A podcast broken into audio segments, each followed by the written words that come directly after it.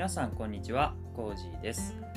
この番組では僕が日々読んでいる本の中から面白かった本やためになった本を紹介しています。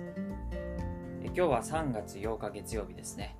え今日紹介する本なんですけどもえ斉藤隆さん、えーの読書する人だけがたどり着ける場所という新書です。この本を、え紹介したいと思います。では、えーポイントをですね、えー3点言っていきます。まず1つ目。消費者ではなく読者になれ。2つ目。読書は人生を面白くする。3つ目。広く深く本を読もう。ということですね。はい、えーじゃあまず、え1つ目からいきます。消費者ではなく読者になれということでこの本はですね、まタイトルからわかる通り読書についてのお話なんですけども現代人は、えどんどんね本を読まなくなっているということは、まあ、皆さんも肌感覚でもあると思います。でただね、えー本は読んでいないけれども文字を読んでいないわけではないんですよね、まあ、ネットでいろんなニュースとかねいろんな情報を見たりとか、まあ、あと SNS ですよね、えー、Twitter とかで文字自体は読んでいるんですよね、えー文字自体は読んでいると。それで、えーもう別に本って読まなくてもいいじゃないかと、えーネットでいくらでも、えーいろんな情報は探せるし出てくるので、えー読書する意味ってないんじゃないかという、えー意見とかですねもうあるかと思うんですけどもこれはですね斉藤隆先生、えーはですね明確にこうネットとネットで文字を読むということと、えー実際に本を読む読書というのは全く別のものであるというふうに言ってます。でネットで文字を読むときっていうのは消費者であるんですね。消費者である。もう本当に、えーまあ、YouTube とかもそうですけどももういろんな情報に溢れている中で、えーこちらがですね読む側がもうどんどん、えー選別をしていく。つまらないとちょっとでも思ったらもうすぐ途中で読むのをやめますね。で新しい情報にどんどん、えーいろんなところに移っていくという感じだと思うんですよ。どんどんつまり切り捨てられていくんですよね。つまらないと判断されたものはね。でそういう中でいろんな情報に触れているけれどもやっぱりこれはですね浅いんですよね。情報としてはどうしてもこう浅くなってしまう。深い情報の取り方っていうのがなかなかできていないということなんですね。で一方でじゃあ読者、えーですからこれはもうネット SNS こういったところで僕たちはもう消費者であると。消費してるんですよね。で一方で読書というのは、まあ、言ってみれば、えー著者との対話であると。いうことなんですよね。そしてこの読書をするということは体験であるんですね。小説であれば主人公であるとか、まあ、登場人物ですね。でまあビジネス書とかでも、えー著者なんかに感情移入をするわけですね。読書っていうのはね。することができてそして、えーその著者やまたは、えーその登場人物本の中の登場人物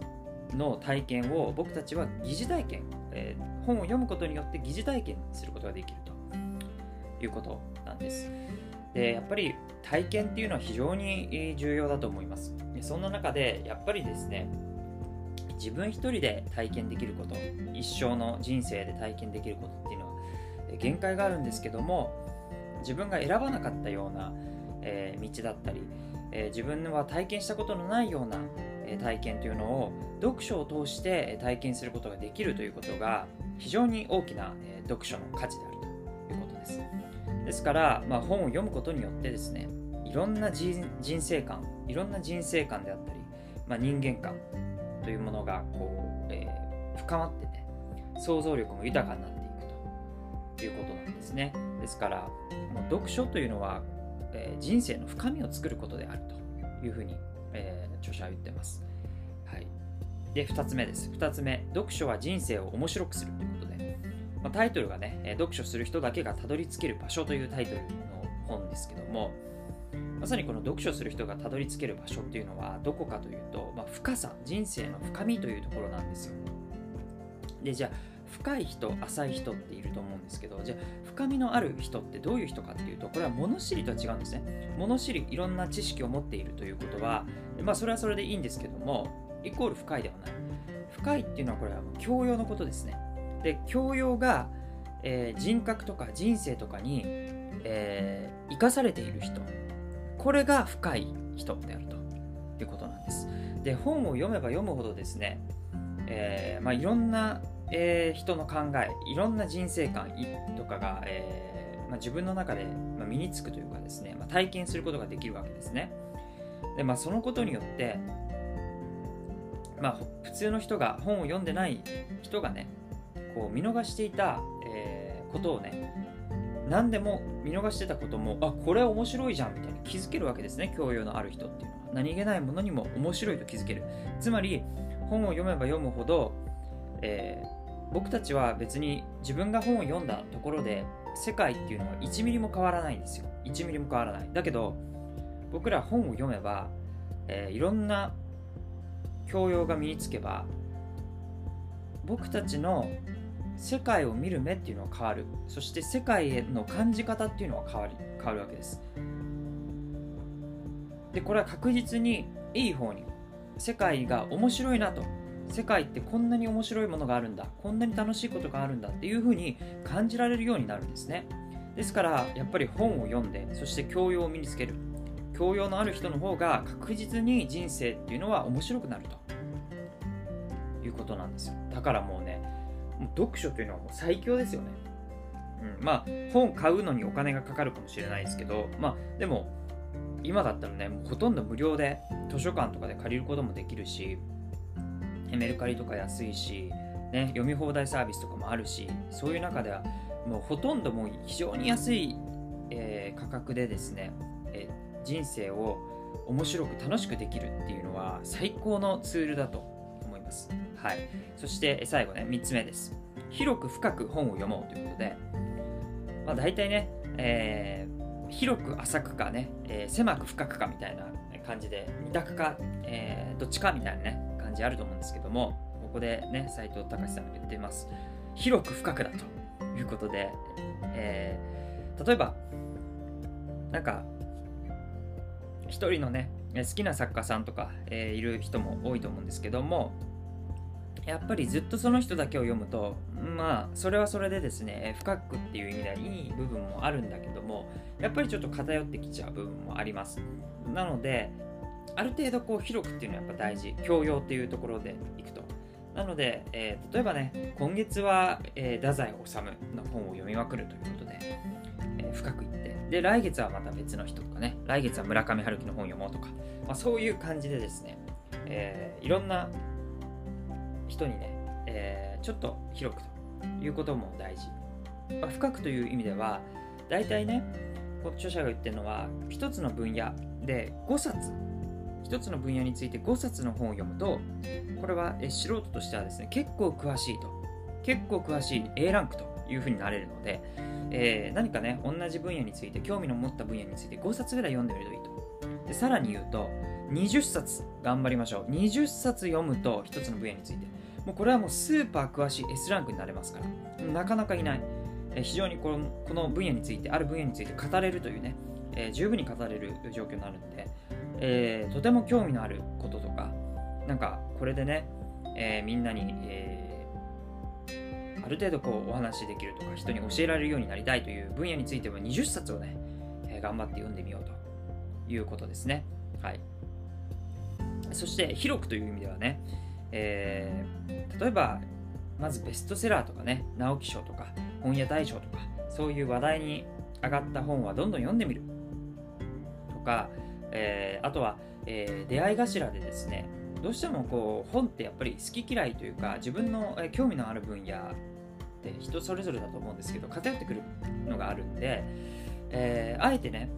あのもう適当にもうランダム的にね今日はもうここれを読もうという感じでもう適当に例えば書店に行って手に取ってみるとかねもう手に取った本を買うみたいなルールでやったり読んでみたりすると、まあ、新たなね出会いがあったりしますよね。それからあとは人のおすすめに素直にね従おうとやっぱり自分の好みだけではなくて、えー、まあタレントさん好きなタレントさんであったりなんか書評家の人であったりが、えー、インフルエンサーであったりねがおすすめしているような本をとりあえず買ってみるとかね、いうことをやってみると、えー、すごくこう広くなっていくんじゃないかということですね。それから本といってもね、えー、も堅苦しい活字の本だけを本と言ってるわけではありません斎藤隆さんはね漫画もめっちゃ読むらしいんですけども漫画とかね、まあ、あと本に限らずだけど映画とかドラマとか。本がね小説がこう映画化したりとかドラマ化したりっていうのもあると思うんですね。そういうものもいろんなものをね読んだり見たりしていくとね本当に広く深く本を読むことができて、えーまあ、教養そしてそれが、えーね、人生の深みっていうところにつながっていくと。いうことです。はい。えー、もう一度、えー、振り返っておきます。ポイント3点です。えー、1つ目、消費者ではなく読者になれ。2つ目、読書は人生を面白くする。3つ目、広く深く本を読もうということでした。なんとですね、ちょっとこの本で面白いことが書かれてあって、現代人っていうのは、え集中力が低下していると言われていてなんか2015年にねマイクロソフトが発表したことところによると現代人のアテンションスパンというですね一つのことに集中できる時間っていうのがあるんですけどもこれが、えー、8秒であるということなんですよね。で2000年には12秒だったんですけども4秒もね縮んでしまったと。で8秒しか集中できないと。ちなみに金魚。金魚はねのこのアテンションスパン9秒らしいんですけどももう金魚以下らしいんですよ。現代人は。えー、という状況らしくて、やばいですよね。えー、まあ、ネット社会になってきて、えー、本当にこの集中力っていうところではかなりえやばい状況になってきているということで、えー、改めてですね、まあ、本を読むということをやると、えーまあ、教養も深まって人生も深まるし、集中力もね、えー、つくというふうに思います。えー、改めてね、えー、読書っていうのは、人生自体をこう面白くさせるものであると、はいえー、斉藤隆さんも言っておりますので、えー、ぜひとも、えー、本をね、えー、皆さん読んでいきましょう。で、この、えー、読書する人だけがたどり着ける場所という本なんですけども、この本はですね、えー、なんか斉藤隆先生が、えー、おすすめ名著っていうのも挙げられていまして40冊ね全部で40冊のおすすめの本なんかも載っているのではい、えー、僕もこれ読んだことのない本ばかりがね、このおすすめ名著に出ていたので、はい。えー、これちょっと読んでみようかなと思っています。ということで、今回はこれで終わります。ではまた次回お会いしましょう。バイバーイ。